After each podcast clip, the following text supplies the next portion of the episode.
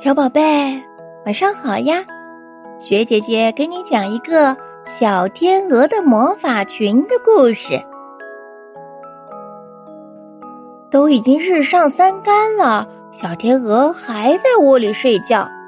小鸡过来找它：“小天鹅，你怎么还不起床练习飞翔呀？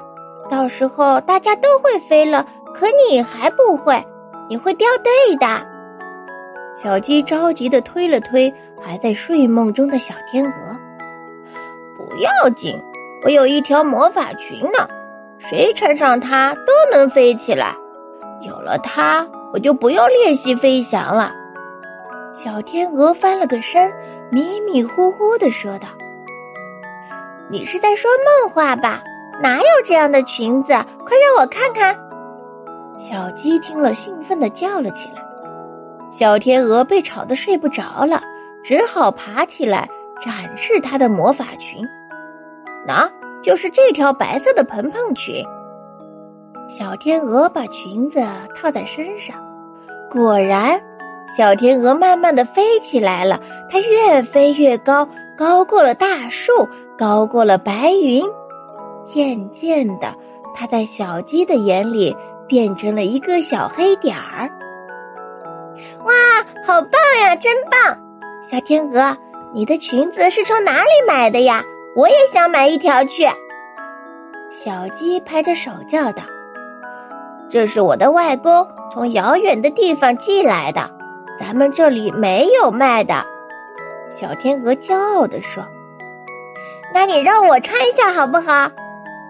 小鸡央求道：“可以。”小天鹅大方的。把裙子递给小鸡，小鸡穿上裙子，也像氢气球一样，慢慢的升上了天。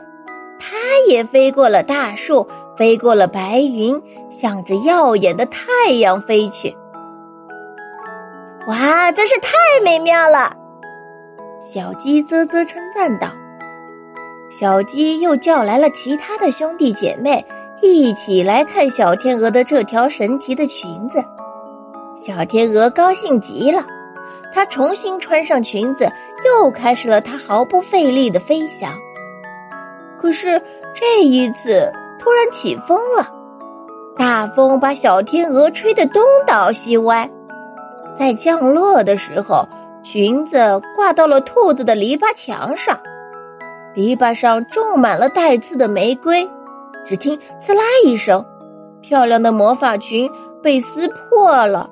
魔法瞬间就消失了，小天鹅也从篱笆墙上掉了下来，摔得他眼泪都出来了。你赔，你赔！小天鹅对着兔子大哭着说道。小兔子慌了神，忙接过裙子，跑到山猫裁缝铺，请他修补小天鹅的这条已经失去魔法的裙子。裙子修补好倒没什么问题，只是魔法恢复不了。猫老板捻着他那根银针般的胡须，慢条斯理的说道：“啊，这可怎么办呀？”小兔子急得直跺脚。你可以去书店看看，找找魔法书试试。”猫老板建议道。兔子感激的点点头，飞快的向书店跑去。他买了厚厚的一摞关于魔法的书籍，开始认真的钻研起来。嗯，先用一半的海水兑一半的淡水，煮开，放进三只剥了皮的青蛙。啊，这可不行！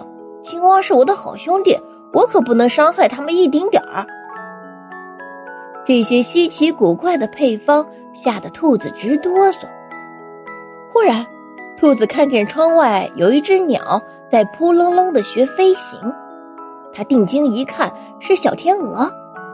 原来，自从裙子失去魔法之后，小天鹅就不得不开始学习飞翔。